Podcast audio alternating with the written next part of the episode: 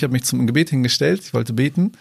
Und ähm, dann dachte ich mir, okay, bevor ich nicht diese Fragen beantwortet habe und Belege dafür habe, ja, ich, ich packe erstmal sozusagen äh, mein Gebetsteppich zur Seite, ich recherchiere erstmal Ah, ne. und dann bete ich. Ah, das wäre doch voll die schlaue Idee. Ähm, ich verheimliche das erstmal ein paar Wochen, vielleicht ein, zwei Monate und sag dann, übrigens, ich bin vor zwei Monaten konvertiert. Guck mal, hat sich gar nichts geändert. Höchstens so diese anfänglichen Sorgen, wenn man sagt, in einer deutschen Familie, ich bin konvertiert, ja, geht's jetzt nach Syrien und Ja. so weiter. Ne? In der, Als Nicht-Muslime hätten wir uns wahrscheinlich nicht verstanden. Richtig. Weil wir schon extrem unterschiedliche Typen sind. das Ding ist, ich habe tatsächlich, ich bin am zweiten Weihnachtsfeiertag konvertiert. und das ist ja auch eigentlich das Schönste, finde ich, am Islam. Du wirst nicht von Anfang an direkt bewertet über dein Aussehen, über was machst du, bist du Student oder bist du, hast du nur Hauptschulabschluss, was machst du generell im Leben, sondern man guckt erstmal, ey, wir haben dieselbe Religion, wir haben dieselbe Überzeugung, ich nehme dich erstmal in den Arm. Assalamu alaikum und ein Moin aus Hamburg. Ich bin's Radib. Was gebürtige Muslime über Silvester und Weihnachten denken, ist uns ja eigentlich bekannt. Wir aber denken, konvertierte Geschwister, was sind ihre Gedanken? Deshalb haben wir heute zwei sehr besondere Gäste bei uns zu Gast, um ihre Gedanken und ihre Gedankenwelt zu verstehen, nachvollziehen zu können. Der Bruder Yunus und der Bruder Nabil sind heute bei uns. Assalamu alaikum. Walaikum salam wa rahmatullah. Erstmal ein Corona-Check mit dem Fuß, mit den Maßnahmen. Und ähm, Jazakallah khair, vielen Dank, dass ihr gekommen seid. Ihr habt, ihr habt eine lange Reise hinter euch, seid hergekommen, alhamdulillah, freut mich. Und ähm, bevor wir aber nochmal kurz anfangen, wir sozusagen nochmal als, äh, als Klarstellung, ihr seid ja von einem Haushalt. Das heißt, wir halten uns an die Normen und Regeln und ähm, also nicht wundern, warum wir so unterschiedliche Mikros haben. Eigentlich ist es ja so, dass wir nur einen Gast haben. Jetzt haben wir zwei Gäste und äh, es war eine Umstellung und ähm, die Techniker mussten sich darauf einstellen, aber Alhamdulillah hat gut geklappt. Vielleicht zu Beginn könnt ihr euch nochmal oder könnt ihr euch erstmal vorstellen für die Gäste, die euch nicht kennen, wer ihr seid, was ihr gerade aktuell macht. Ja, also ich bin Yunus, ähm, 25 Jahre alt, aus Bremen, nicht ganz so weit entfernt, ähm, und studiere aktuell Afrikawissenschaften und Arabisch. Ähm, genau, und freue mich sehr hier zu sein. An der Stelle nochmal vielen Dank für die, für die Einladung. Freut mich. Gerne. Ja, ich bin Nabil, ich bin 24 Jahre alt, ähm, studiere aktuell Linguistik und Arabistik, komme hier aus der Nähe von Bremen ja, und freue mich ebenfalls hier zu sein heute für Mashallah. das Gespräch. Da haben wir Gemeinsamkeiten. Ich studiere Geschichte und Deutsch. Gibt so einige Überschneidungen, minimale. Und äh, aber der Islam verbindet uns ja. Alhamdulillah. Alhamdulillah. Bevor wir anfangen, äh, habe ich eine kurze Frage an euch und das wird sich inshallah auf, im Laufe des Podcasts ein bisschen klarstellen. Es geht auch in Richtung äh, unserem Titel, ja, vom Weihnachtsfest zum Opferfest. Und äh, da würde ich gerne so als ein Assoziationsspiel kurz, kurz nachfragen, was ihr darüber denkt, wenn äh, ihr einen bestimmten Begriff hört. Ja, wenn ich dich zum Beispiel, den Bruder Yunus, jetzt fragen würde, was denkst du oder was sind deine ersten Gedanken, wenn du den Begriff Weihnachten hörst? Tja, da denke ich logischerweise an erste, als erstes an den, äh, klar, an den Tannenbaum bei uns im Wohnzimmer. Mhm. Ähm, ah, oder früher natürlich. Ähm, wohne nicht mehr zu Hause, aber ja, an, klar, an Geschenke, an, an äh, ganz früh auch noch an Schnee. Das gibt's ja mittlerweile auch Ja, ist schon lange nicht her, mehr.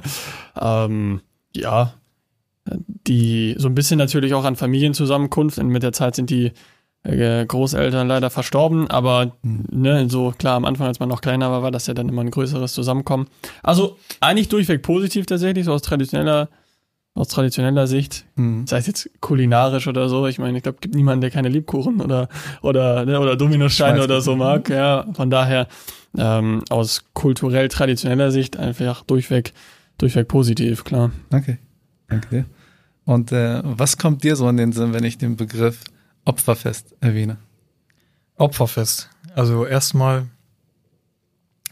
ja, die letzten oder die ersten Jahre noch nicht so viel, Mhm. aber mittlerweile auf jeden Fall Gemeinschaft, Freunde, ein sich langsam eine sich langsam etablierende Tradition, auch Mhm. unter den Brüdern. Ähm, es kommt alles so mit der Zeit, aber auf jeden Fall viel Positives und viele, viele schöne Erfahrungen einfach. Würde ich dich, ähm, nehmen wir mal an, ich würde dich ich würde dir diese Frage vor, ich hätte es dir vor sechs Jahren gestellt, was du über, über das Opferfest denkst.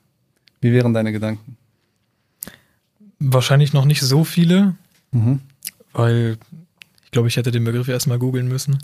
Aber ansonsten, ja, ein religiöses Fest, was mit den Muslimen zu tun hat, Mhm. aber keine persönliche Verbindung, wahrscheinlich auch kein wirkliches Interesse daran, aber grundsätzlich jetzt nichts, wofür man sich nicht interessieren sollte im Rahmen des interreligiösen Verständnisses oder generell, Ja, ja. um den Horizont zu erweitern. Ja.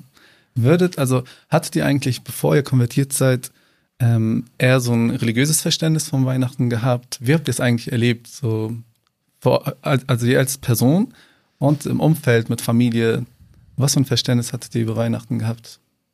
also religiös geprägt, natürlich in dem Sinne, dass man den Klassiker macht und halt an Heiligabend in die Kirche geht. Mhm. So, also ich bin getauft, da hat mich ja keiner gefragt als damals und dann auch später konfirmiert, aber das war jetzt weniger eine irgendwie von der religiösen Komponente geprägte Entscheidung. Also von daher war zwar, oder spielte zwar der, der Gottesdienst in der Kirche dann irgendwie eine Rolle, Mhm. aber, aber halt auch wirklich dann irgendwie nur so zwei, dreimal im Jahr oder so. Okay, als ich konfir in dieser Konfirmationsunterrichtsphase bin ich dann auch, wie sollten wir einmal im Monat in die Kirche gehen, das habe ich dann halt gemacht, aber ansonsten war das halt, also spielte das eigentlich keine Rolle so. Es war halt, keine Ahnung, so wie bei den meisten, würde ich auch sagen, die halt eigentlich aus Tradition. Also nicht wöchentlich, so Feiern. sonntags immer? Also bei uns gar keiner im Haus, Mhm. nee, nee, auf keinen Fall.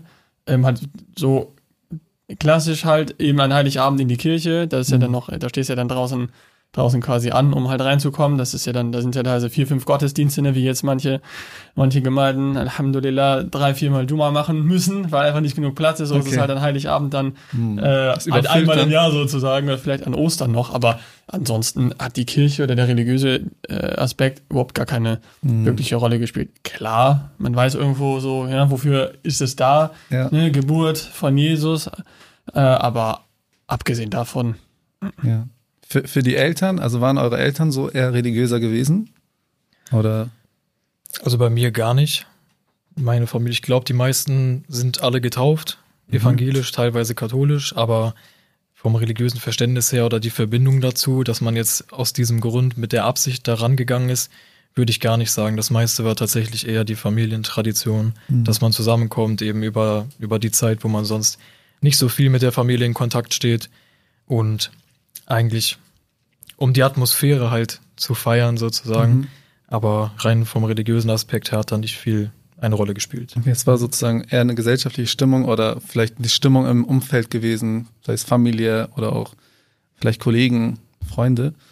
Ähm, also es ist sehr interessant zu sehen, dass also ihr, ihr äh, studierst ja, ne? Also ihr studiert ja beide ähm, und ähm, wir sehen, wir vernehmen eigentlich von den Medien oft, dass so sogenannte gescheiterte Existenzen immer zum Islam finden, die irgendwie eine Krise in der Familie haben, oder irgendeine Depressionsphase gerade haben, orientierungslos sind und dann zum Islam finden, weil das sozusagen der letzte Halt ist. Und äh, aber so anhand eurer Biografie, von dem, was ihr, in- also eurem, äh, eures Lebens, ja, von dem, was ihr angestrebt habt, eurem sozialen Status etc., äh, sieht man ja, dass ihr eigentlich so ein ganz normales Leben hattet. So aus weltlicher Sicht gesehen, hattet ihr eigentlich ja so förmlich alles gehabt, was man sich so wünscht, ja. Familie, Umfeld, vielleicht Karriere, Studium etc. Ähm, was war aber sozusagen der Grund, dass ihr dann am Ende diesen Schritt gewagt habt, dann den Islam anzunehmen? Oder überhaupt ja. Gedanken zu haben, zu reflektieren, Dinge zu hinterfragen? Vielleicht so ganz banal angefangen. Also vielleicht direkt zu der, zu der einen, zu meinem Unterthema. Ich finde, Orientierungslosigkeit vielleicht ist gar nicht unbedingt oder ist so ein bisschen negativ konnotiert, aber es kommt ja auch immer Das dann stimmt. darauf an, quasi wie stark das geprägt ist, weil ich würde mich in Teilen da tatsächlich vor, ähm, verorten damals, aber basierend darauf, dass ich halt, dass dem Ganzen halt so ein Prozess vorausgegangen ist Mhm. und dann ist es halt wiederum was anderes, dann ist es nicht so nach dem Motto, oh, ich suche mir jetzt das Erstbeste, ne, sie den, den letzten Strohhalm oder so, sondern das war schon eine, eine ähm, fundierte, langwierige äh, Recherchephase. Also Mhm. ich kann jetzt kann mal so einen kurzen Abriss geben. Ja, ich habe ähm, also zu der Zeit, ähm, äh, als ich, also ich bin mit 21 konvertiert, vor jetzt bald bald vier Jahren, Alhamdulillah, und da ähm, war ich wieder zurück aus einem Auslandsjahr in Tansania nach dem Abitur und hatte halt vorher in diesen drei Jahren in der Schule, ja, während des Abiturs, einen Konvertiten in meiner Klasse. Mhm. Und das war so der erste direkte Kontakt. Ich meine, wir haben, Bremen ist auch eine Großstadt. Natürlich sind die Klassen ähm, durchmischt, ne? Es sind auch Leute mit Migrationshintergrund da aus verschiedenen ähm, Gesellschaftsschichten. Alles in dem Sinne nichts, nichts äh, Ungewöhnliches. Mhm. Aber und auch im Fußballverein oder so. Ich habe äh, immer auch mit natürlich mit Leuten zu tun gehabt, die jetzt nicht aus gut bürgerlichem Hause kommen oder so. Das war auch alles nie das Thema. Aber ich habe tatsächlich nie bewusst wahrgenommen, äh, dass das eigentlich Muslime sind in dem Sinne, weil natürlich viele auch nicht wirklich praktizieren. Ja, das heißt, man nimmt dann vielleicht wahr, okay, die haben eine andere Haarfarbe oder so und sprechen vielleicht noch zu Hause eine andere Sprache. Und dann gibt's ein paar Floskeln auf der Straße, aber ab und abgesehen davon unterscheiden die sich nicht wirklich. Das heißt, der richtige Kontakt mit der Religion, den hatte ich tatsächlich erst durch diesen konvertierten Bruder. Und okay. dann habe ich halt in dieser Zeit so ein bisschen natürlich dazugelernt, aber nicht wirklich, äh, nicht wirklich interessiert. Ich, also, mhm. ich hatte ja gar kein Bedürfnis in irgendeiner Form, mich mit Religion zu beschäftigen. Also ich bin zwar konfirmiert, da war ich glaube ich 14 oder so. Mhm. Und dann, wie es in dieser Gesellschaft eben oft so ist, immer mehr atheistisch geworden durch das Umfeld. Also ich bin tatsächlich dann ähm, noch in der Kirche gewesen, auf dem Papier, aber von meiner Überzeugung her war ich komplett weg, was Religion angeht. Also mhm. komplett. Was denkst du, was eines der Hauptgründe dafür waren? Die Gesellschaft, also ganz eindeutig. Waren das sozusagen die, die, die Vorteile, die man grundsätzlich immer dann genossen hat? Also ich würde sagen, tatsächlich einfach nur das, das Umfeld. Also wie gesagt, mein Elternhaus ist nicht, also meine Mutter ist zwar in der Kirche und hat auch so ein mhm. bisschen Wert darauf gelegt, dass meine Schwester nicht konfirmiert werden, aber abgesehen davon war halt jetzt im Alltag, außer diesen Floskeln, die man halt so, so kennt, hat die Religion jetzt keine Rolle gespielt. Die Werte natürlich schon, mhm. aber es hat halt, also geht's christliche Werte an der Stelle, aber es hat halt keinerlei keinerlei Verknüpfung gegeben jetzt mhm. zwischen Alltag und Spiritualität oder so. Und wenn man dann in der Schule ist und man lernt halt über Evolutionstheorie, man lernt über Biologie, man je mehr man lernt, desto so war es bei mir, habe ich gedacht, okay, wir haben Wissenschaft angeregt, und können mit ne? Wissenschaft eigentlich alles erklären, damit hat sich die religiöse Komponente erledigt. Okay, okay. Und daher also. kam das. Mhm. Also es war vielleicht so eine so eine Mischung aus in Anführungsstrichen in Teil Wissenszuwachs mhm. und, und wachsender Ignoranz mhm. tatsächlich. Mhm. So, weil ich meine, ja. guck dir eine Naturdoku an auf äh, einem öffentlich-rechtlichen Sender oder so. Das ja. heißt immer Mutter Natur, Mutter Erde. stimmt. Wo ist die, wo ist die göttliche also Komponente? Un das war so der ja, Grund. Unterschwellig wird immer diese Botschaft genau. mitgegeben, ne? Genau, das war bei mir eher der Grund. Und deswegen habe ich halt keine, keinerlei Bedürfnis gehabt nach einer Religion. Ja. Was, was, wie oder wie war es eigentlich bei dir, oder? Gab es auch so viele Faktoren, die einem dann eher von diesem religiösen Verständnis, ich meine, also heute wird ja Weihnachten nicht mehr also so stark als etwas Religiöses wahrgenommen man äh, verknüpft eigentlich Weihnachten, das ist meine Wahrnehmung, als ein Faktor, wo man einfach zum Konsumieren angeregt wird. Ja? ja, ja. so einkaufen, shoppen, Geschenke machen. Also Geschenke machen ist ja nichts Schlimmes, aber so eine religiöse Komponente hat sich allmählich säkularisiert, so durch einen Filter durchgegangen und am Ende ist etwas ganz anderes entstanden. Ähm, wie hast du das eigentlich so? Welche Faktoren könntest du meinen, die dich eigentlich davor abgehalten haben oder warst du religiös davor gewesen? Nee, also überhaupt gar nicht. Also generell von meiner Familie aus wurden wir jetzt nie mit Religion bewusst in Kontakt gesetzt. Mhm. Generell, so meine Mutter war alleinerziehend, ich habe noch eine größere Schwester, das heißt, wir waren auch im kleinen Kreis. Äh, ich bin auch übrigens der Einzige, der nicht getauft wurde. Da, mir wurde die Wahl mehr oder weniger gelassen. Das Echt? war so die Entscheidung von meiner Mama. Und mhm ich, wir haben sozusagen mehr, ohne es tatsächlich wahrscheinlich dabei zu wollen, diese agnostische Sichtweise bekommen. Das heißt, du kannst dich dafür entscheiden oder dagegen. Wir geben dir jetzt keinen Leitfaden. Wir reden auch nicht explizit darüber. Es ist sozusagen nicht klar, ob es einen Schöpfer gibt oder nicht. Genau, einfach, das, das Thema war einfach komplett irrelevant. Also okay. wir haben da nicht, wir haben das nicht äh, aufgemacht. Hm.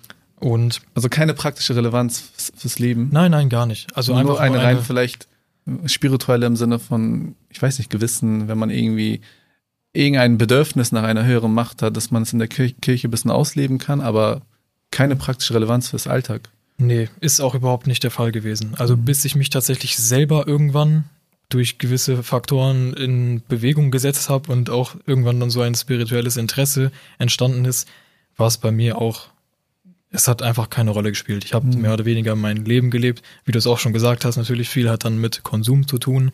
Man hat seinen Spaß, man hat keine Probleme. Generell mhm. In der Familie ist alles in Ordnung soweit.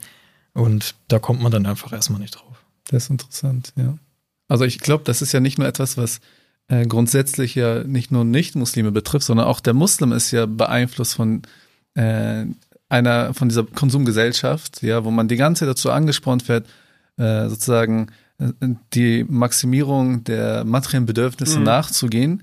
Und automatisch gerät ja das Bedürfnis, beispielsweise über den Sinn und Zweck des Lebens nachzudenken, in den Hintergrund. Absolut. Also bei mir war es genau das Problem. Und dieses Bedürfnis, also meine Eltern haben, haben was ich selber natürlich auch nicht anders kenne, Mhm. ähm, meine Schwester und mich halt sehr systemkonform erzogen, sage ich Mhm. mal. Ja? Also ich meine, der, der ganze, Was der, meinst du damit? Ja, der ganze Weg im Sinne von ist eigentlich vorgeschrieben, wie man das, oder ich sag mal, diesen, diesen, diesen Struggle, diese Auseinandersetzung haben ja auch viele ähm, von Geburt an praktizierende Geschwister aus, aus, aus, ähm, aus islamischem Elternhaus, dass du halt irgendwie so dieses, okay, ich mache mein Studium, ich mache eine Ausbildung ähm, oder ich also mache mein Abitur, ich mache eine Ausbildung oder ein Studium, ich arbeite, ähm, wenn ich Glück habe, kriege ich noch ein bisschen Rente, tot, chalas, ja, und das war für mich war dieser Weg komplett klar. So, natürlich wissen Muslime, selbst die, die vielleicht so ein bisschen auf der Kippe stehen, okay, das ist nicht der Sinn des Lebens, aber für mich war das der Sinn des Lebens.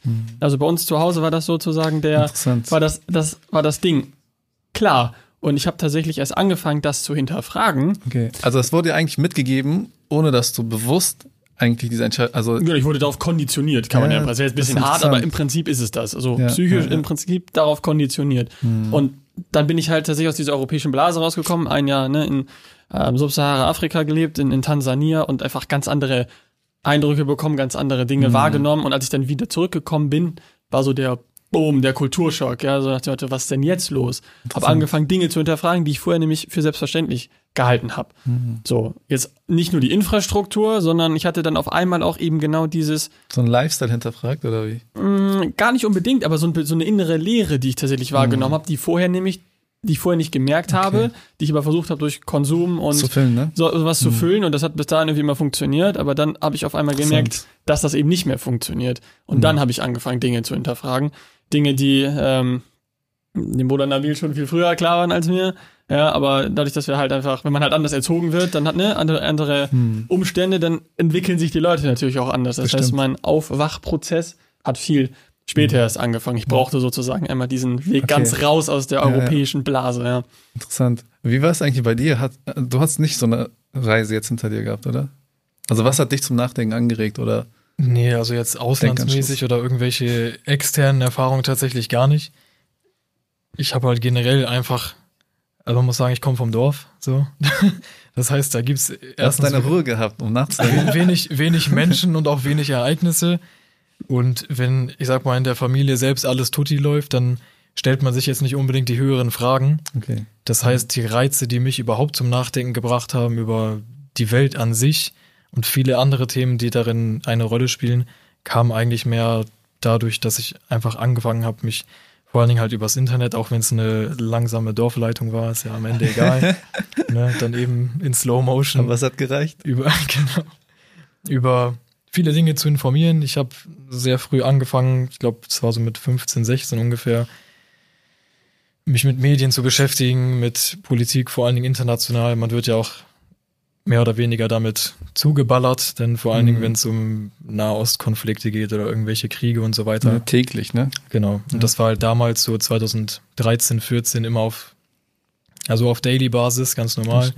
Und da hat es dann eigentlich erst angefangen, dass ich mir gedacht habe, okay, es wird so viel darüber geredet, das heißt, das Thema muss ja schon wichtig sein. Hm. So, aber ist das jetzt wichtig für mich oder ist das nur wichtig für die Medien? Und was macht man jetzt politisch daraus? Das war so mein Hauptzugangspunkt, dass ich dafür einfach ein Interesse entwickelt habe.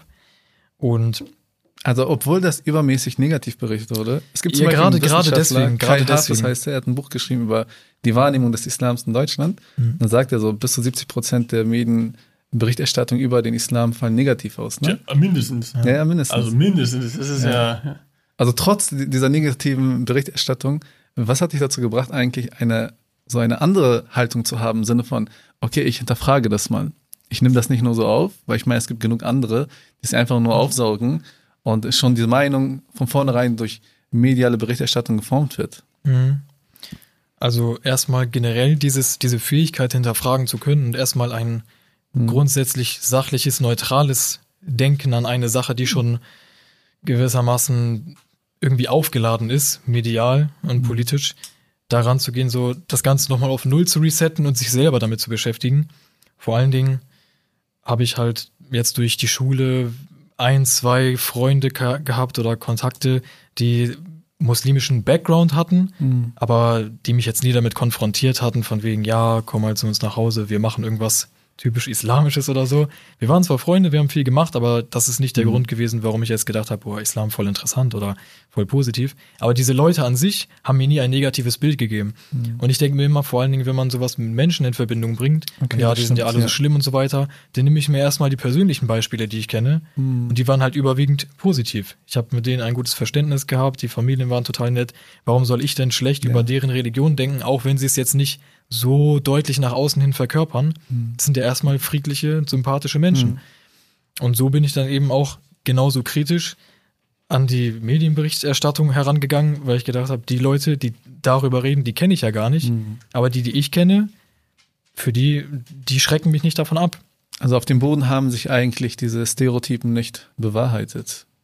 Genau. Also das, was man eigentlich ja. so als Prototyp Muslim oder wenn man einfach den Begriff Terrorismus in den, äh, in, sozusagen in den Raum wirft, automatisch konstruiert sich im Unterbewusstsein ein Bild von einem Mann, der eigentlich typisch islamisch bekleidet ist, mhm. ne, mit einem Bart, mit vielleicht einer Jalabia mhm. und äh, vielleicht mit Muswak oder so. Aber das, das sitzt ja richtig unterbewusst, ne? Ja. Aber dass man dann natürlich dann das, was man wahrnimmt und auf dem Boden vergleicht, es passt sehr, sehr oft nicht zusammen. Und ähm, ich finde es aber interessant, ähm, weil diesen Prozess, den man ja durchgeht, ich finde, das ist eine, auf der einen Seite ist das eine Herausforderung für zum Beispiel Muslime und auch die Mehrheitsgesellschaft, wo leider mehrheitlich medial so negativ berichtet wird, im Sinne von, man, man steht vor der Herausforderung, trotzdem äh, am Ball zu bleiben oder richtig recherchieren zu können, kritisch zu bleiben. Aber auf der anderen Seite sind das ja Reize, die einen dazu bringen, auch nachzudenken. Und ich finde, diese Reize, die machen oft sehr viele Muslime, die gebürtige Muslime sind, im Sinne von, sie werden in eine muslimische Familie hineingeboren und sie wachsen an, sie machen aber oft diesen Prozess nicht durch, was man sozusagen rational im Denken eigentlich. Die Reflexionsphase. Genau, quasi, man, ja. was man eigentlich erwarten würde. Das heißt, man, man hört einfach von den Eltern, okay, Gott gibt es, ja, und Islam ist die Wahrheit und fertig ist. Aber dieser Gedanke, dieser Gedanke hat oft nicht mit, sozusagen wurde nicht inhaltlich gefüllt mit hm, rationalen mhm. Belegen, mit Belegen, die man wahrnehmen kann, die man belegen kann, die man ausdiskutieren kann. Und äh, mich interessiert eigentlich so, was, was waren eigentlich für euch so die, dieser ausschlaggebende Moment gewesen, dass ihr gesagt habt, okay, das macht Sinn?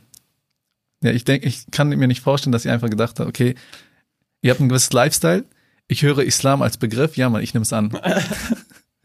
so war das doch nicht, oder? Oder war das so gewesen? Nee, natürlich nicht. Also bei mir, ich habe ja schon erzählt, ich hatte drei Jahre diesen, ähm, den konvertierten Bruder in meiner Klasse, da hat mhm. sich auch eine sehr enge Freundschaft dann damals schon entwickelt und der ist ja sozusagen mit gutem Beispiel vorangegangen. Also mhm. hat halt diese negative Berichterstattung, die ich natürlich auch relativ ungefiltert an ihn herangetragen habe durch meine Fragen, ähm, MashaAllah sehr gut abgeblockt und halt mir mhm. durch seine Antworten gezeigt, wie es nicht ist.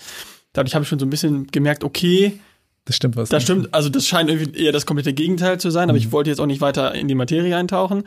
Und dann habe ich halt nach meinem ähm, Auslandsjahr halt angefangen, nachdem ich dieses Bedürfnis eben auch hatte und dann das, was äh, wo dann Nabil schon, schon viele Jahre vor mir gemacht hat, nämlich angefangen habe, so mal das System als solches zu hinterfragen, mhm. Politik, Wirtschaft und so weiter, ähm, dann gemerkt, okay, ähm, die Antwort auf diese große Frage nach dem Sinn des Lebens kann logischerweise dann auch nur ein, also kann dann eigentlich auch nur in Form einer Religion beantwortet werden. Mhm. Und dann habe ich halt angefangen, eben zu recherchieren, bin natürlich die Religion durchgegangen mhm. und wusste. Die so, nächste wäre eigentlich Christentum. Damit habe ich auch angefangen. Okay. Also ich habe dann schon so nach dem Ausschlussverfahren äh, mhm. bin ich dann vorgegangen. War klar, natürlich, das Christentum kannte ich noch am, am ehesten durch die eigenen Erfahrungen, die ich halt hatte. Und dann merkt man zum Beispiel, also ich kann mich bis heute wirklich nicht dran erinnern, ob wir das Thema ähm, Trinität im Konfirmandenunterricht hatten. Mhm. Und auf einmal fange ich an zu recherchieren, so nach dem Motto, okay, ähm, ja klar, äh, Himmel und Hölle, das sind ja, das wusste ich ja alles schon in dem Sinne. Mhm. Und dann fange ich aber an, so ein bisschen mal die, mir die Details anzugucken, was denn tatsächlich das auch im christlichen Ding äh, Rahmen bedeuten würde. Denkst du, was? Trinität? Hä? Kann ich mich nicht dran erinnern. Ergibt überhaupt gar keinen Sinn. Mhm. Nirgendwo findet man eine vernünftige Erklärung. Und bin dann halt nach und nach weitergegangen. Und je tiefer ich gegraben habe, desto unlogischer wurde es mit den, mit den verschiedenen Religionen. Ähm, Buddhismus beispielsweise ist ja nicht mal eine Religion, hat ja gar mhm. keinen Gott, das ist ja mehr eine Lebensphilosophie sozusagen. Mhm. Und ich bin, als letztes hatte ich den Islam, warum auch immer ich mir den Islam bis zum Ende aufgespart habe. Das ist ja? interessant. Warum auch immer. Das ist nicht das erste Mal, dass ich das höre. So, ja, das, keine Ahnung, war einfach so. Ich, kann's, ich, ich kann dir nicht sagen, warum. Es war, mhm. ähm, war einfach so, keine Ahnung. ja. Und habe dann natürlich auch gedacht, dass sich das auch erledigt. Ja. Dadurch. Also so habe halt dieselbe Erwartungshaltung gehabt. Dass, du schon automatisch ein Kreuz setzen. Das ja, also ich war, nicht. genau, ich war eigentlich, der Stift war schon angespitzt sozusagen im, im, Kopf, dass ich das Ding abhake und dann mhm. hätte ich Religionen als Antwort auf den Sinn des Lebens vom Tisch schieben können. Das war mhm. das, was ich eigentlich erwartet habe. Aber ich war, Alhamdulillah, in der Lage, so ein bisschen diese kulturelle Brille abzusetzen mhm. und zu wissen, okay, ich kann jetzt nicht nach meinem eigenen Gusto gehen und sagen, okay, ich bin Deutscher, ich ähm, kann schon mal das und das und das nicht akzeptieren in einer okay, Religion, okay. weil dann ist es klar, dann kann dann können niemals Menschen aus anderen Kulturkreisen zum selben Ergebnis kommen. Mhm. Dann ist es keine objektive Wahrheit. Das heißt, das war mir schon klar. Und dann habe ich angefangen zu recherchieren und habe halt diese Sachen, die der Bruder mir erzählt hat, natürlich auch nachgeprüft, weil sonst bringt es nichts. Also ist ja auch, ist ja auch sonst, dann wäre es ja gut, gut gegläubig in dem Sinne ja, gewesen. Ja. Und dann habe ich gemerkt, okay, ähm, ich finde keine Fehler.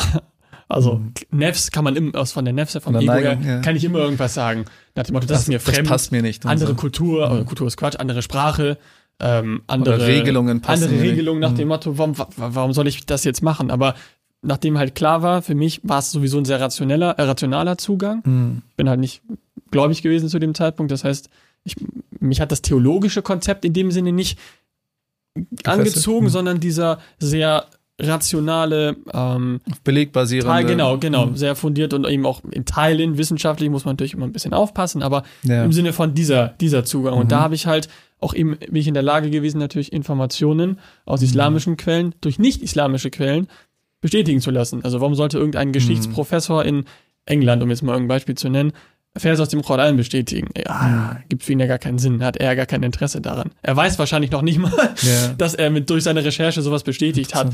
Und dann habe ich gemerkt, okay, da sind Informationen enthalten, die ich woanders, also die kein Mensch niemals gewusst mhm. haben kann. So. Und eben im Vergleich zu dieser Recherche, die ich vorher gemacht habe, mhm. ist, ist, hat es sich quasi potenziert von der Logik. Also je tiefer ich gegraben habe, desto klarer, verständlicher und nachvollziehbarer wurde es. Das war für mich so der, der Zugang. Ich kann dir jetzt keinen genauen Tag sagen, ja. um ehrlich zu sein. Aber es ist ja wichtig, diesen Prozess nachvollziehen genau, zu können. Genau, deswegen ne? habe ich jetzt hab ich eine sehr lange Antwort gegeben, nee. aber es ist natürlich ein Prozess über fünf Jahre dann letzten mhm. Endes gewesen, von natürlich am Anfang nicht wirklich intensiver Recherche bis zum Ende hin dann mhm. jeden Tag im Prinzip. Und das Entscheidende ist natürlich, das würde ich auch jedem mitgeben, der sich in irgendeiner Form für den Islam halt interessiert, dass man sich aus islamischen Quellen informiert. Es ergibt halt wenig Sinn. Es gibt natürlich auch islamischen Quellen, kann man sich über den Buddhismus informieren und aus der hinduistischen Quelle über das Judentum. Das funktioniert in jede Richtung. Mhm. Aber es ergibt halt letzten Endes wenig Sinn. Was meinst du zum Beispiel mit islamischen Quellen? Nee, also ich habe mir halt von Muslimen den Islam erklären okay. lassen. Weil wenn jetzt, ne, keine Ahnung, irgendeine große stimmt, Tageszeitung titelt irgendwas und reißt was aus dem Zusammenhang. Ja, ich habe ja. das schon gecheckt, aber ich weiß natürlich jetzt trotzdem nicht, was richtig ist. Ich weiß, das ist falsch, aber mhm. was ist jetzt richtig? Mhm. Dann frage ich natürlich jemanden, der selber sagt, okay, ich mhm bin Muslim, ich halte mich daran, aus diesen und diesen Gründen ist das so mhm. und so. Und natürlich muss man auch ganz klar sagen, dass, ähm, dass ich natürlich auch an sonst was für Quellen hätte geraten können letzten Endes. Aber das ist eben dann die Rahma von Allah, dass er bei dieser, bei die, dass er, wenn er seine Rechtleitung gibt, also in meinem Fall, Alhamdulillah, Alhamdulillah. mich offensichtlich zu den richtigen Quellen geführt hat und einem die richtigen Leute an die mhm. Seite gibt dass man da nicht irgendwo landet, was ähm, das quasi das andere Extrem das stimmt, vielleicht bedeutet. Oder ich so. finde, ein Punkt, Bruder, unter anderem, was so neben allen anderen wichtigen, was ich vielleicht hervorstechen äh, möchte, ist, du meintest, ähm, also dass du die Bereitschaft hattest, deine eigene Meinung über bestimmte Themen, sei es Gerechtigkeit, ne, sei es vielleicht äh, moralische Themen auch, ne, beiseite, also die Bereitschaft hattest, das beiseite zu legen, um wirklich sozusagen diesen Koran oder diesen Islam neutral bewerten zu können. Weil eigentlich, ich denke, eines der Hauptherausforderungen, ich weiß nicht, vielleicht können wir auch gleich äh, in deinem Fall reden, Bruder Nabil, ähm, weil viele bringen ja schon eine gewisse Philosophie mit sich, ja, eine bestimmte Vorstellung von Welt, von gut und schlecht, ne, so nach dem Motto, wenn Gott gut ist, dann muss das so und so sein.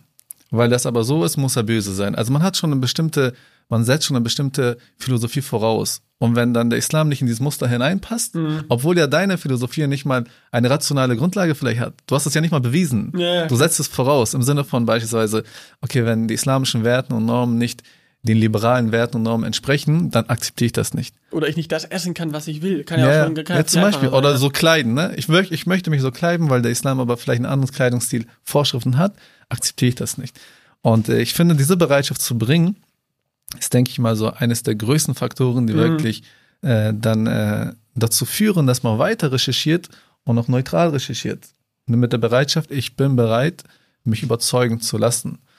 Und äh, wie war es eigentlich bei dir gewesen, Bruder? Hast du äh, so den ähnlichen Werdegang gehabt wie der Bruder Yunus oder Nee, überhaupt nicht. oder hast du in den Himmel geguckt und dann so die Erkenntnis gemacht?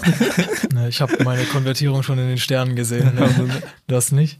Im Dorf hat man einen klaren Himmel, oder? Vor allen Dingen hat man da einen klaren Verstand, weil einem nicht so viele Leute in die Suppe spucken wollen. Das stimmt, ja.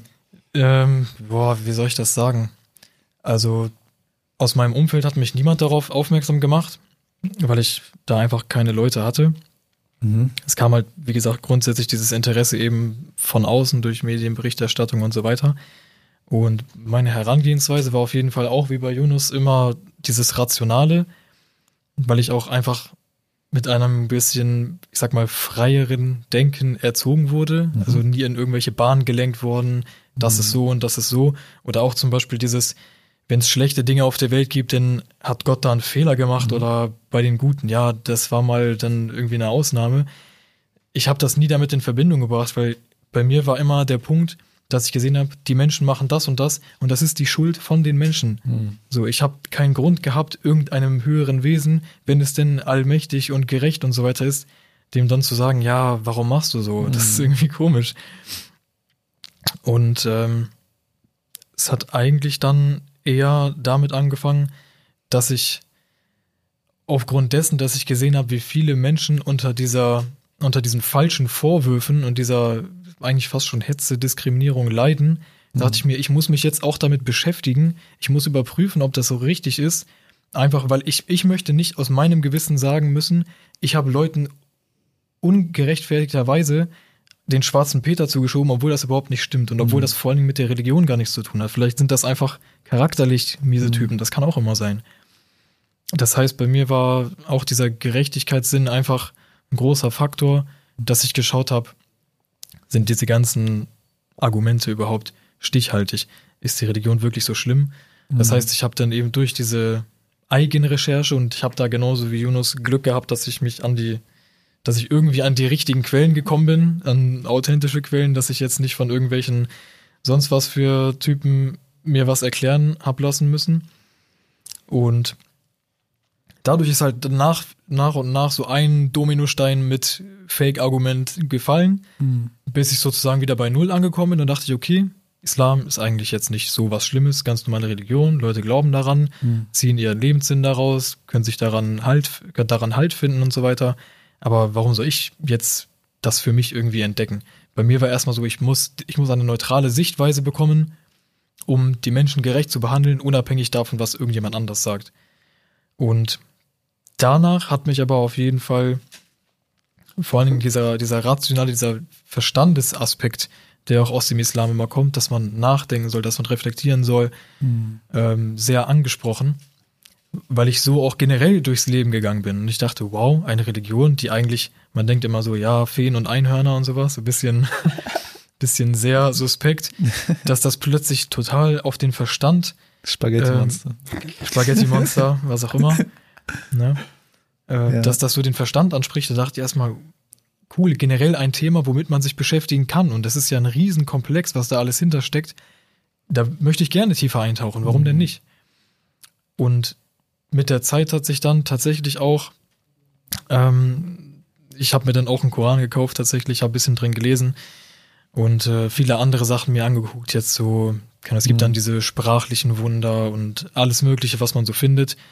Vieles davon ist dann am Ende auch sehr faszinierend tatsächlich, weil man sich halt fragt, okay, wenn das nicht von einem Menschen kommen soll, Mhm. dann was bleibt am Ende noch übrig? Mhm. Und je mehr ich mich damit beschäftigt habe, desto mehr hat sich bei mir auch diese Überzeugung entwickelt, okay, das kann eigentlich nicht, das, das kann nicht von einem Menschen kommen, Mhm. weil die, Lehren, die man daraus ziehen kann, die sind eigentlich, die sind universell.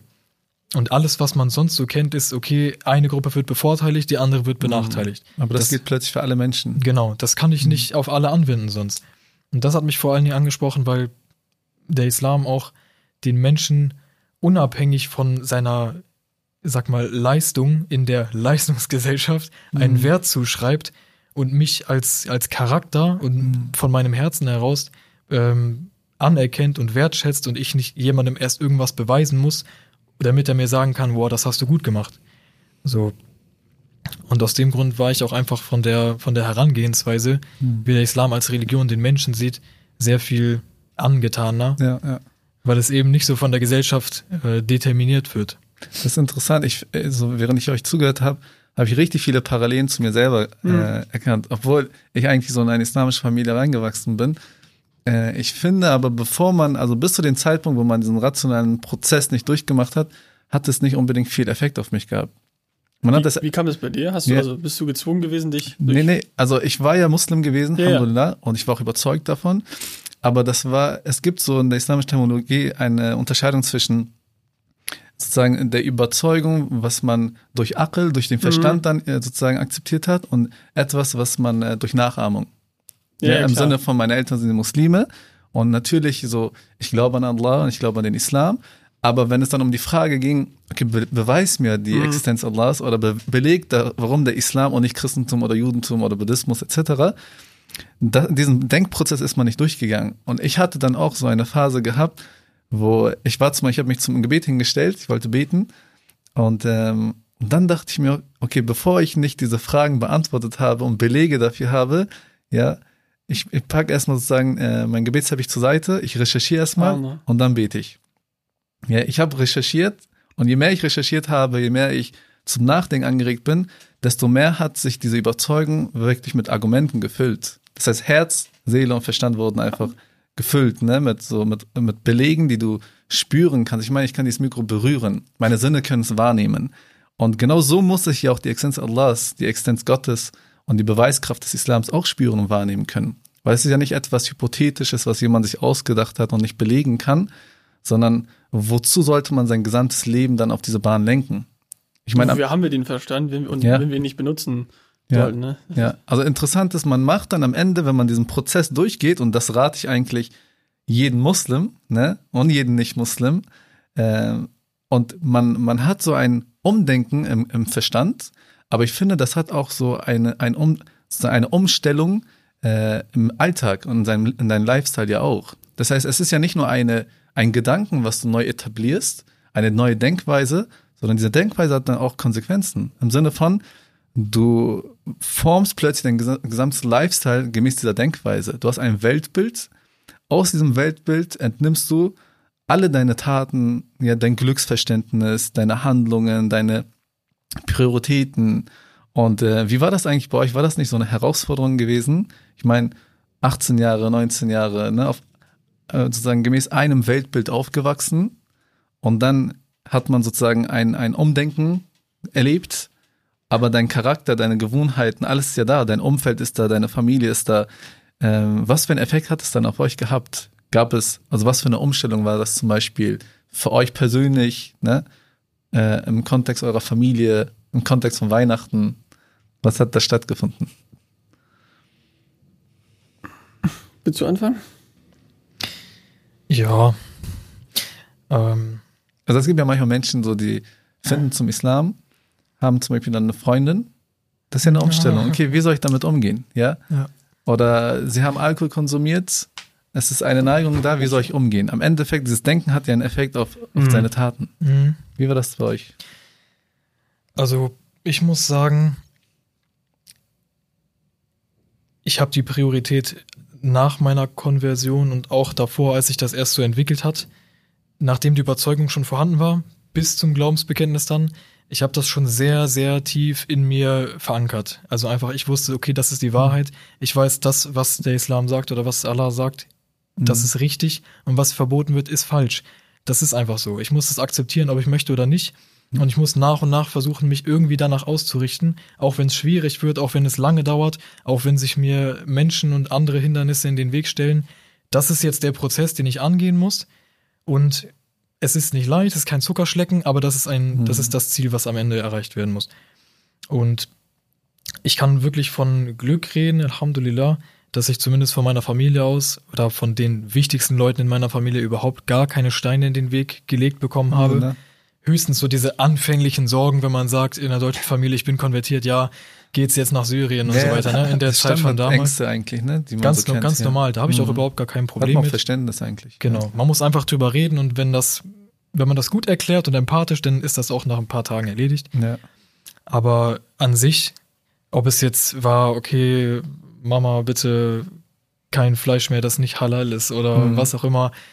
Ähm, ich muss nicht am Tisch sitzen, wenn Alkohol getrunken wird. So Mhm. viele verschiedene Sachen oder ob das jetzt, egal was es betroffen hat, es wurde immer auf mich Rücksicht genommen. Echt? Und das hat mir Mhm. echt sehr gut getan, weil es mich in meiner eigenen Entwicklung nicht behindert hat. Und ich konnte mich wirklich darauf konzentrieren, Mhm. mich auf mich zu fokussieren, meine eigene Entwicklung, ohne dass mir jetzt von außen gesagt wird, ja, warum machst du jetzt dies, warum machst du das? Und ach komm doch, mach doch mit und so weiter. Sondern ich wurde mehr oder weniger in Ruhe gelassen, das wurde respektiert. Und auf dieser Basis konnte ich dann meine eigene Entwicklung in Gang setzen. Ähm, du hast nach Fest gefragt? Weihnachten, ich? ne? Ja. Also du meinst ja, deine Familie nimmt ja Rücksicht auf so deine Sensibilitäten und Genau, so. Wie verlief ja. das Genau. so mit Weihnachten? Also ja, das, das Ding ist, ich habe tatsächlich, ich bin am zweiten Weihnachtsfeiertag konvertiert. vor, vor, also in drei Tagen vor vier Jahren. bist du nochmal gut davon Am, am gekommen, Abend auch erst, ne? Am Abend. Das heißt, ich, ich, habe an dem Tag nochmal alles Das war dein mitgenommen. Geschenk gewesen, Schatz. Genau. Besser geht's ja nicht. So, die, die, die Gnadenfrist habe ich nochmal erreicht. ähm, das heißt, für ein Jahr war ich schon mal aus dem Schneider. Schande. Ne? Aber danach, natürlich, es wurde schon kommuniziert, je mehr ich mich dann damit beschäftigt habe, okay, eigentlich sollte man da jetzt gewissermaßen Distanz aufbauen. Nicht aber, um sich von der Familie zu distanzieren, Mhm. sondern einfach, um diese Trennung zu machen. Guck mal, das hat diesen religiösen Ursprung und meine Religion, meine Überzeugung, auch wenn ihr die nicht teilt, ist jetzt eine andere. Und es ist mir wichtig, dass zumindest dieser Respekt und dieser Anstand Mhm. gewahrt wird, dass ich nicht zu irgendwas gezwungen oder gedrängt werde, ohne dass ich deswegen euch die Zuneigung oder sonst was entziehen würde. Hm.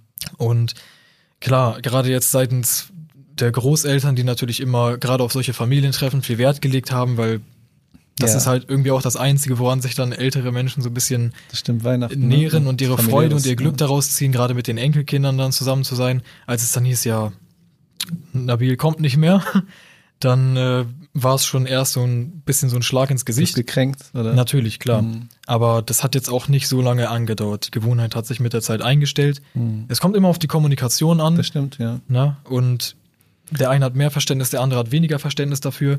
Aber ohne dabei zu hart zu sein, sollte man schon konsequent, war jetzt meine Devise, Mhm. konsequent kommunizieren.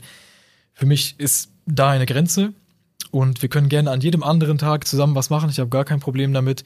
ja. So, ich möchte meine, ich möchte dieses Zusammengehörigkeitsgefühl, dieses Familien beieinander sein und so weiter. Ich möchte das nicht auf einen Tag beschränken, der für mich persönlich keine wirkliche Bedeutung hat, außer in meiner Erinnerung oder aus der Tradition und Gewohnheit heraus. Hm.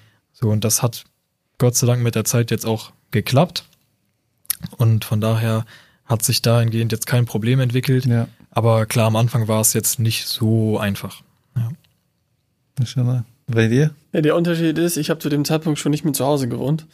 Ähm, das heißt, bei mir war sozusagen der, äh, also das hatte natürlich Vor- und Nachteile. Der Vorteil war, ich konnte natürlich meinen Alltag dann relativ, oder zumindest das, was, ähm, was sich in meinen eigenen vier Wänden quasi abspielt, was so Ernährung und sowas angeht, natürlich relativ unproblematisch umstellen.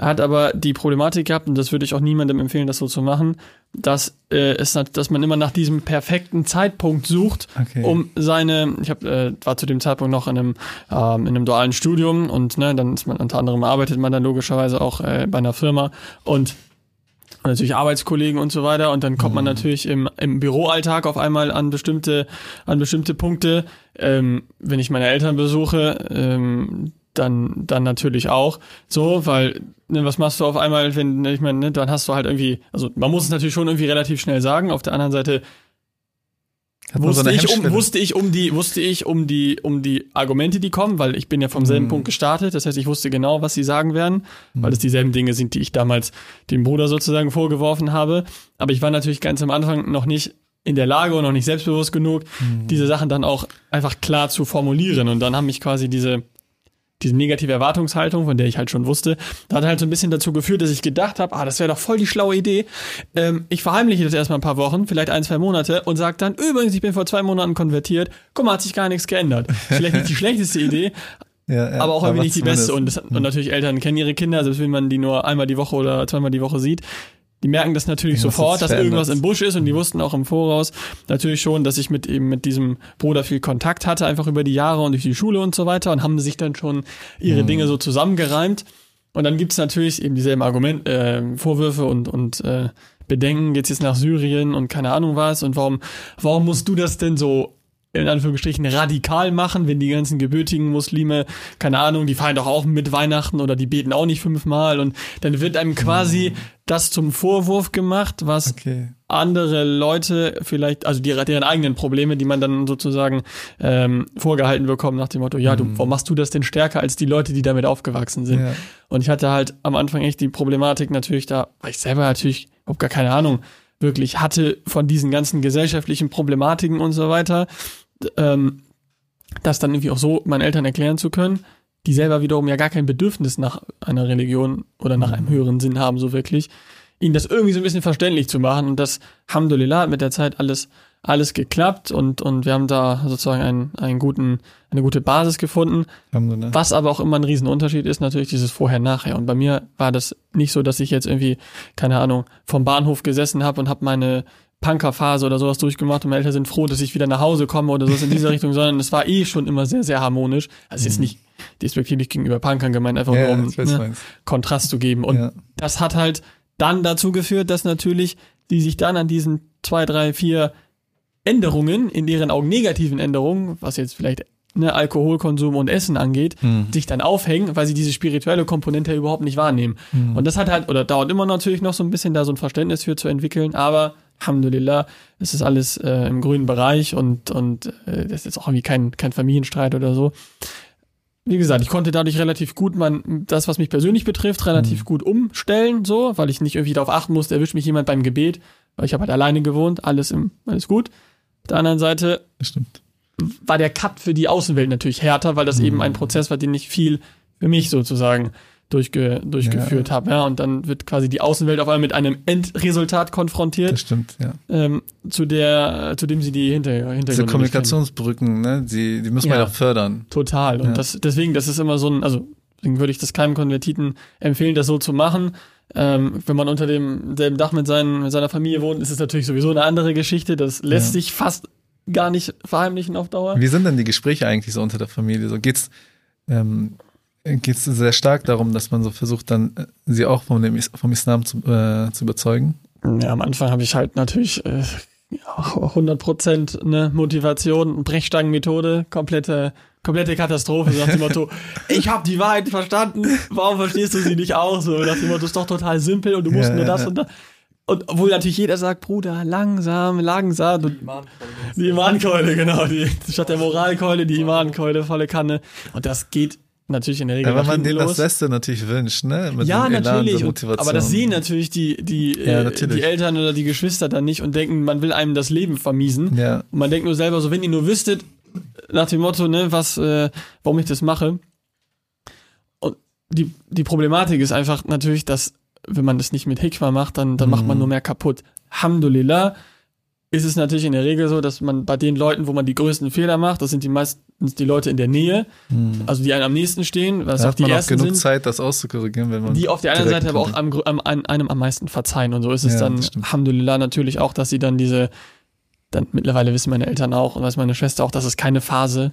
Ja, Okay, ich werde jetzt nicht ja. danach irgendwie, keine Ahnung, äh, irgendwas anderes machen und habe dann Mhm. vielleicht eine buddhistische Phase oder so, sondern Mhm. das ist schon meine Überzeugung. Aber wer kein Interesse daran hat, in dem Sinne, wenn man sagt, ey, ich brauche das für mein Leben nicht, Mhm. ähm, ich, ist es ja auch so. Ich meine, Allah sagt es ja auch im Koran, ihr könnt nicht die Leute recht leiten, die ihr recht leiten wollt. Ne? Dass die Rechtleitung der Herzen obliegt halt Allah. Das heißt, wir können nur die Informationen übermitteln und ja. Mit hoffen, bestem dass dieser- Verhalten, ne, besten Argumenten, genau. auf die beste Art und Weise mit denen zu sprechen. dass halt dieser Ja. Samen wächst und aufkeimt, inshallah. Das stimmt, Aber das ja. kann man halt niemals, das kann man halt niemals erzwingen. So. Und Genau, deswegen weiß ich natürlich auch, man kann immer nur mit gutem Beispiel vorangehen. Das hast du vorhin ja auch angesprochen, ähm, dass viele Leute eben eine negative Wahrnehmung vom Mhm. Islam haben durch die Medien und dann im Idealfall aber ihre persönliche Erfahrung eben dem komplett konträr Mhm. gegenübersteht.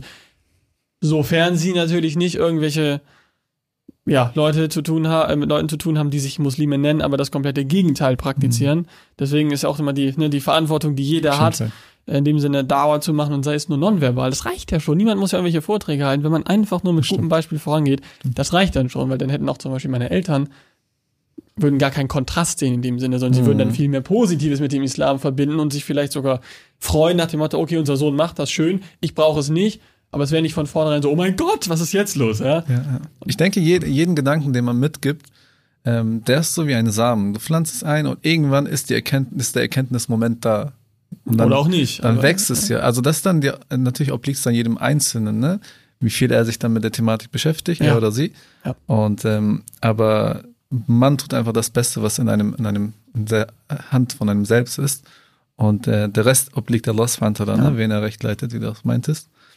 Und ähm, eine Frage hätte ich im Sinne von, ähm, oft versteht man die Überzeugung des Islams im Sinne von, wenn man Muslim ist, dass es äh, zum, zum Beispiel die Überzeugung an eine höhere Macht darstellt und dass der Prophet Muhammad der Gesandte Allahs ist. Aber eigentlich steckt ja hinter dieser Überzeugung, die rational ist, eine eigene Denkweise. Das heißt, sozusagen, man, man bekommt ein ganz neues Mindset, eine ganz neue Brille über das Leben. Ja, wie du die Dinge betrachtest. Du hast ein ganz neues Glückverständnis, ein ganz neues Verständnis von gut und schlecht, ja, von Erfolg und Misserfolg, von Gefahr und keine Gefahr. Und äh, das ist ein Gesamtpaket. Ja, wie, wie habt ihr das eigentlich so wahrgenommen? Ja, so zur Anfangszeit hatten wir die Frage gehabt im Sinne von sozusagen, wie würde ein Yunus oder ein Nabil Weihnachten ja vor sieben Jahren, sechs Jahren interpretieren?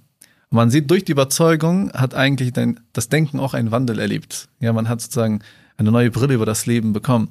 Wie intensiv war eigentlich diese Umstellung im Denken gewesen? Habt ihr so sozusagen, hat es viel an eurem, an eurem Weltbild äh, verändert? Oder hat man eigentlich dieselbe Brille von früher in allen möglichen Details und hat einfach nur die Überzeugung an Allah und den Propheten? Wie Also ja und nein. Das Ding ist, ich bin natürlich, und ich denke, das würdest du von dir auch sagen, man ist immer noch dieselbe Person, natürlich grundsätzlich. Aber, Also vom Charakter und aber in, in so verbesserter Form natürlich. Mhm. Das heißt, ähm, bei mir hat halt, hat halt, oder ich musste sozusagen dem Erkenntnisprozess hinsichtlich des Sinn des Lebens, der mich ja zum Islam geführt hat, noch diesen Erkenntnisprozess, diesen Aufwachprozess, was überhaupt das weltliche Leben betrifft, Hm. noch vorausschieben. Das heißt, dadurch haben sich natürlich einige Dinge geändert. Also ich bin grundsätzlich zum Beispiel viel, viel misstrauischer, was jetzt irgendwie Medienberichterstattung angeht, einfach Mhm. weil ich natürlich weiß, wie zum Beispiel über Leute wie mich berichtet werden würde, wenn ich jetzt ne, von einer großen Ta Tageszeitung oder so interviewt werden würde. So, ist ja völlig logisch. Das heißt, die Sachen haben sich auf jeden Fall maßgeblich geändert. Und klar, solche Dinge wie Schicksal ähm, oder auch was äh, Bruder Nabil von angesprochen hat, dieses Leid in der Welt ist ja auch eine ganz ein, ein bekanntes Gegenargument ist natürlich kein wirkliches, dieses, Mhm. diese Theodizee-Frage, wenn Gott, wenn es Gott gibt, wie kann er etwas Schlechtes zulassen? So, das sind natürlich Dinge, die haben sich schon irgendwie geändert, aber ähm, im, im Kern bin ich natürlich immer noch ich selber. Ähm, aber bei Themen, die vorher für mich keine Rolle gespielt haben, also alles, was eben spiritueller Natur ist, da hat sich das natürlich extrem geändert. Also ich habe halt, wie gesagt, meinen Alltag halt als kompletter Jail bestritten, ja, also quasi einfach das gemacht, was ich halt wollte sozusagen, halt einfach dem, ich weiß, kein, kein übertriebener Partygänger oder so, aber ich habe natürlich trotzdem irgendwie, Ahnung, einfach, ich bin halt ins Bett gegangen, wenn ich müde war und aufgestanden, bin ich keine Lust mehr hatte, habe gegessen, was ich wollte, so diese Basic-Sachen, über die ich halt vorher nie nachgedacht habe. Weil natürlich kann ich jetzt nicht mehr so lange schlafen, wie ich will. Im Winter ist natürlich relativ äh, ein bisschen- ein bisschen einfacher, aber im Sommer geht halt nicht. Du musst halt zum Fasiot aufstehen. Geht Zum halt nicht anders. Ne? Ja. So, und das ist natürlich schon ein riesiger Unterschied zu vorher. Aber, und das ist eben auch das, das Ding, was, glaube ich, sehr viele Charler, sehr viele Konvertiten, leider nicht alle erleben, dieser Wandel des Umfeldes. Man, Hm. man, man verzichtet für Allah auf etwas, auf bestimmte Leute. Ich meine, wir beiden Strategen haben uns ja auch erst dadurch kennengelernt, dass wir uns zu einem Vortrag in die Moschee gegangen sind. Daher wären wir ja vorher niemals hingegangen, weil wir sollen in der Moschee uns, uns über, keine Ahnung, den Tawhid Allahs informieren, wenn wir keine Muslime sind. Das ist ja, wäre ja Quatsch. Das, ne? Und deswegen trifft man sich dann, treffen sich dann Leute, Alhamdulillah, die ähm, sich vorher natürlich sonst nie begegnet wären. Und dieser Wandel einfach von meinem persönlichen Umfeld, wenn ich überlege, was für Leute aus meinem Leben getreten sind und was da für, tausendmal bessere Menschen in mein Leben gekommen sind, welche Türen Allah geöffnet hat. Dieses Bewusstsein dafür, das ist, würde ich sagen, der größte Gewinn überhaupt. Einfach Mhm. auch Kleinigkeiten wertzuschätzen und zu wissen, okay, das Ganze hat immer einen höheren Sinn. Ja, das ist halt Mhm. einfach unbezahlbar, so diese, Mhm. diese Erkenntnis. Alhamdulillah, das, Alhamdulillah. äh, ja. Das freut mich. Wie war's bei dir, Bruder? Also was Mindset angeht oder so Lebenseinstellungen, Gedankeneinstellungen, glaube ich, was jetzt rein so diesseits betrifft, hat sich jetzt nicht so krass viel geändert. Es hat halt gewirkt wie ein Filter. Mhm. Ich habe die Dinge immer noch ähnlich wahrgenommen oder ich nehme sie immer noch ähnlich wahr, aber viel schärfer. Es hat halt nochmal diese ganzen anderen Kleinigkeiten mit rausgezogen und jetzt, wenn ich heute Dinge betrachte oder Ereignisse betrachte, dann ist es immer, immer vor dem Hintergrund, irgendwie hat das einen Grund, es hat einen Sinn und es geht nicht einfach nur darum, dass da jetzt eine Katastrophe passieren soll oder was auch immer, sondern man geht generell oder ich gehe generell viel gelassener an viele Dinge heutzutage heran und schaue erstmal immer so aus einer Person, aus der, aus der dritten Perspektive, dritten Personenperspektive. Und äh, ja, klar, was jetzt das Umfeld angeht, sowieso. Ich hatte jetzt zwar nie den größten Freundeskreis, aber es sind eher Leute dazugekommen, was ich auch dementsprechend sehr schätze, so weil halt gute Leute dazugekommen sind und tatsächlich Leute, die, und das ist ja auch eigentlich das Schönste, finde ich, am Islam, du wirst nicht von Anfang an direkt bewertet über dein Aussehen, über was machst du, bist du Student oder bist du, hast du nur Hauptschulabschluss, was machst du generell im Leben, sondern man guckt erstmal, ey, wir haben dieselbe Religion, wir haben dieselbe Überzeugung, ich nehme dich erstmal in den Arm. So, das ist einfach eine schöne Sache, weil es viel, es geht halt mehr ums Herz, anstatt nur darum, was irgendjemand geleistet hat. Und das, das schafft eben diese Brücke Mhm. und verbindet einfach über viele Grenzen hinweg. Und ansonsten würde ich sagen, dass vor allen Dingen auf äh, in Perspektive der Dankbarkeit sich sehr, sehr viel geändert hat. Mhm. Eben diese kleinen Dinge wertzuschätzen. Auch Ja. das, vor allen Dingen Dinge, die viele andere nicht haben. Ähm, wie beispielsweise das Verhältnis zu den Eltern oder generell Mhm. zur Familie. Wenn das jetzt bei manchen nicht das Beste ist, ich kann von mir nur sagen, ich habe also ich könnte mir kein besseres Verhältnis vorstellen, Natürlich. auch vor islamisch schon, aber das merke ich jetzt halt im Nachhinein erst viel mehr, weil ich sehe, wow, viele Leute sind schon Muslime und eigentlich heißt es, man muss die Eltern ehren, man muss die Familienbande Mhm. pflegen und so weiter, aber ich sehe zerrüttete Familienverhältnisse und Mhm. Leute, die sich untereinander ähm, respektlos verhalten. Ich frage mich, wie kann das sein? Also Mhm. wenn das selbst bei mir schon vor islamisch der Fall war, dann muss ich es ja jetzt umso mehr wertschätzen Stimmt. und dankbar dafür sein und es eigentlich noch besser machen, eben weil ich die Chance dazu habe, Mhm. dass diese Grundlage schon gegeben war. Ich finde das sehr interessant, Bruder, so, ähm, wenn man grundsätzlich einen Schritt im Leben wagt, wo man die Bereitschaft hat, sein gesamtes Mindset zu ändern, dann äh, es hat es oft auch so mit gewissen ähm, vermeintlichen weltlichen Nachteilen äh, sozusagen als Konsequenz zu tun. Im Sinne von, Ja. man hatte eine Freundin vorher gehabt und dann musste man Schluss machen oder heiraten, ne? weil der Islam ein eigenes Verständnis von äh, Beziehung innerhalb den Geschlechtern hat. Ja. Ja. Oder wenn man ein Zinsgeschäft hatte oder was weiß ich, wenn man unterschiedliche Interessen hatte, die plötzlich in einem Konflikt sind mit dem Islam, dann steht man vor der Herausforderung von diesem vermeintlich weltlichen loszulassen, aber für ein höheres Ziel, für höhere Prinzipien. Und ich denke, das ist sozusagen äh, das Produkt dieses, dieser rationalen Überzeugung ist ja, du filterst sozusagen deine, deine, deine Welt, deine Weltsicht so sehr, dass daraus wichtige Prinzipien herauskristallisiert werden. Und für diese wichtigen Prinzipien, sei es Familie, ja, sei es sozusagen der Gehorsam Allah gegenüber, ja, sei es die islamischen Werte, islamische Moralvorstellungen, dieser islamische, islamische Lifestyle. Und für diese wichtigen Prinzipien hat man dann auch die Bereitschaft, sozusagen auf gewisse Sachen vielleicht zu verzichten. Weil ja, das auf Fundament ein, stimmt. Ja, das ist halt ja, das Ding. ja, auf ein Weihnachtsgeschenk zum Beispiel zu verzichten oder so, ne? Oder dass man nicht Werte miteinander vermischt. Gut, annehmen kann man sie ja immer, ne? Ja, Aber- natürlich. Aber ich meine so im Sinne von Feierlichkeiten, ne? Ja. Dass man plötzlich zum Beispiel äh, etwas feiert, was eigentlich nicht islamisch ist, beispielsweise. Und ähm, dass man, man steht vor der Herausforderung, diese Identität, die der Islam dir dann gibt, von Wertevorstellung, Moralvorstellung, dass man sie in einer Gesellschaft, wo das vielleicht nicht praktiziert wird, sogar eine, die Gesellschaft, also die Mehrheits, Mehrheitsgesellschaft hat ja eine eigene Wertevorstellung, eigene Moral, eigenen Lifestyle. Und äh, dass man hier dann vor der Herausforderung steht, sie nicht miteinander zu vermischen. Ja, du hast dieses feste Fundament, was rational ist, was dich stützt. Und diese hohen Prinzipien, um die klammert, klammert man sich dann äh, und verzichtet teilweise eigentlich auf einen vermeintlich weltlichen Nutzen. Und das eigentlich, denke ich mal, die Herausforderung, die man grundsätzlich hat. Aber ganz die, also all die Vorteile, die ihr gesagt habt, ne, man bekommt so viele andere Freunde, Brüder um sich herum, ja, die wirklich wie ein Gefährte um einen herum sind. Man schätzt es plötzlich, Familie, ja, Familienbande zu pflegen, ist ja ein sehr, sehr äh, hohes Wert im Islam. Und äh, also alles hat, für alles hat man eine neue Brille bekommen, die nicht nur mit Nutzen zu tun hat, im Sinne von, wie können sie mir Nutzen bringen, sondern es hat einen spirituellen Wert. Ja, ja du wirst dafür von Allah subhanahu wa ta'ala belohnt. Äh, in diesem Sinne würde ich euch gerne bitten, vielleicht so die letzten Worte oder Botschaften, die ihr gerne mitgeben wollt, äh, auch zu tätigen, bevor wir zum Schluss kommen. Ja, so daran, daran anknüpfend, ich meine, die äh, Wahrnehmung ist immer so, dass der Islam etwas Fremdes sei. Mhm. Aber um ganz ehrlich zu sein, ich denke, dass Nabil das auch bestätigen wird und kann. Man hat gerade als Deutscher einen mhm.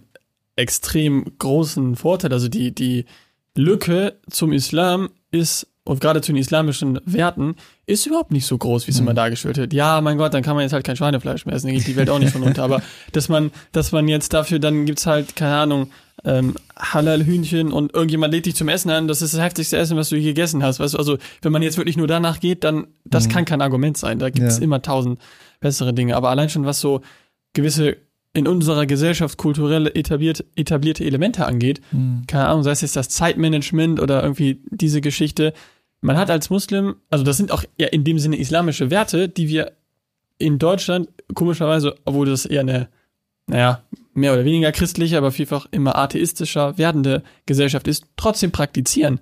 Das ist so krass. Mhm. Und dann, deswegen ist der Schritt eigentlich gar nicht wirklich so groß. Mhm. Und wenn man das dann halt kombiniert mit einer gewissen Überzeugung, die man hat, ähm, dann ist das inshallah, Alhamdulillah, eigentlich ein stabiles Fundament.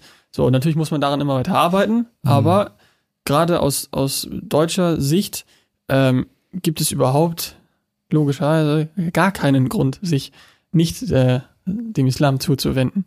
So, also was kombinieren sich dann sozusagen diese Ideale, diese zwischenmenschliche Nähe unter den Muslimen und so ein, ein Mindset, was eben nicht irgendwie auf Geiz und Berechnung beruht oder so, mhm. sondern das ist dann eben zwischenmenschliche Wärme und, und vielleicht ein bisschen mehr Geduld und, und Nachsicht und Toleranz kombiniert mit eben diesem ja, diesen bisschen kalten, statistikgeprägten ja, Allmann sein, was aber mhm. irgendwie in Kombination äh, eine super, eine super Sache Hier, sein die Kombination kann. ist vor uns, mal schauen. wir sind, wir sind diametral ja, ja, unterschiedliche Charaktere. Deswegen, aber das ist halt das Ding, dadurch treffen wir uns. Wir wären uns wahrscheinlich, hätten wir uns, als, da haben wir auch schon oft drüber geredet, als Nicht-Muslime hätten wir uns wahrscheinlich nicht verstanden. Richtig, weil wir schon extrem unterschiedliche Typen sind. Aber durch den Islam sind, haben sich natürlich bestimmte Dinge geändert oder man hat eben ein gemeinsames äh, Ziel und gemeinsames Fundament. Und jeder, der das jetzt irgendwie schaut und vielleicht am Rätseln ist und nach dem Motto, ist das eine Sache, die ich mir vorstellen kann.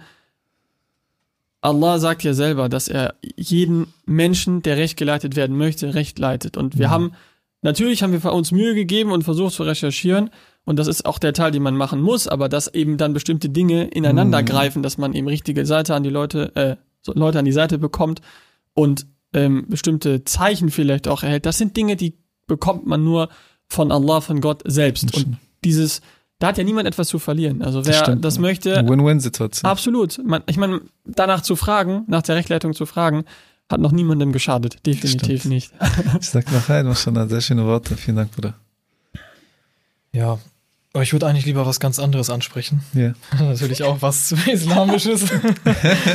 ähm, und zwar den die persönliche Entwicklung, den mhm. persönlichen Prozess, den man durchgeht, wenn man konvertiert ist oder auch noch nicht.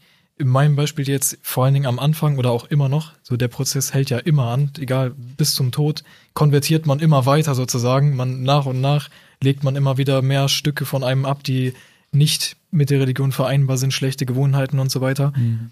Und gerade an die, die jetzt frisch konvertiert sind, oder vielleicht nach der Konvertierung noch nicht so einen großen Sprung gemacht haben in der Entwicklung.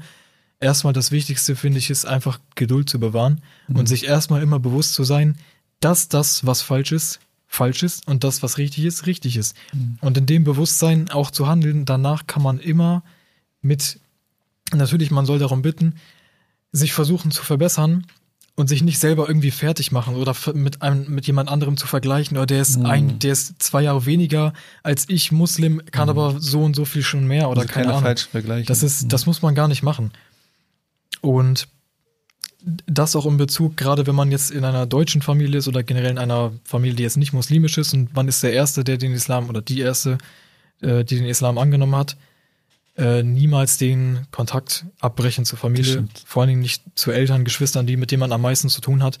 Man muss eigentlich oder man sollte, ich finde, so wie das bei mir passiert ist, war es eigentlich optimal, immer mit den Leuten eine gute Beziehung haben und das Ganze als so normal wie möglich zu präsentieren. Nicht so, Mhm. ich bin jetzt Muslim, wir haben jetzt so viele Unterschiede plötzlich und ihr müsst euch an mich gewöhnen, sondern eher, bei mir hat sich was geändert, das sind aber positive Sachen Mhm. und ich bringe die in unsere Beziehung mit ein. Mhm. So, das heißt, du musst eigentlich gar nicht viel tun, sondern ich zeig dir schon, dass das kein Problem ist. Und automatisch, wenn das Ganze eben auch auf einem normal menschlich guten Verhältnis basiert, dann kommt man sich trotzdem immer näher. Und meistens werden dann, wird dann diese Entwicklung, die man islamisch gesehen hinlegt, auch innerhalb der Familie positiv wahrgenommen als gute Entwicklung und nicht Mhm. als, oh mein Gott, diese Religion hat aus ihm was, ein Monster gemacht oder keine Ahnung. Und deswegen auch an die Leute, mit denen man dann zu tun hat, die vielleicht davor noch gar nichts mit dem Islam zu tun hatten. Es ist vollkommen egal, wie alt man ist oder ob man Frau oder Mann ist oder aus welcher Gesellschaftsschicht man kommt, welche Vergangenheit man hat. Jeder kann irgendwie diesen Zugang finden zum Islam. Mhm. Und meistens ist es ja durch andere Menschen. Und deswegen, auch wenn man nicht der Beste ist, man sollte mal versuchen, dieses einfach dieses Herz für die Religion, diese Liebe für die Religion zu vermitteln, auch wenn man selber noch nicht zeigen kann, ich kann das auch noch nicht alles, aber ich weiß, dass es richtig ist und ich weiß, dass es den Leuten gut tut. Und dadurch, dass ich eben ja sehr, sehr lange, bis halt letztes Jahr, wir sind ja mittlerweile quasi Zimmerkollegen, ähm, auch noch zu Hause gewohnt habe bei meiner Familie, hat sich dadurch gerade auch beim ähm, mit durch das Verhältnis mit meiner Mutter ist sehr viel besser geworden, noch besser als vorher, was auch Gott sei Dank dazu geführt hat, dass meine Mutter und meine Schwester auch Anfang des Jahres zum Islam konvertiert sind. Alhamdulillah. Freut mich zu hören. Und das ist natürlich- und alle Festen. ja, Feste Amin, Amin. Amin. Das ist natürlich nicht immer nur der eigene Verdienst, Mhm. aber allein durch dieses es normal erscheinen lassen Mhm. und immer wieder so leicht diese, diese, diese kleinen, den, den Samen setzen, so was du Mhm. schon gesagt hast, durch das Verhältnis. Dadurch fangen die Leute irgendwann selber danach ähm, anzufangen, daran zu, fangen an, daran zu denken.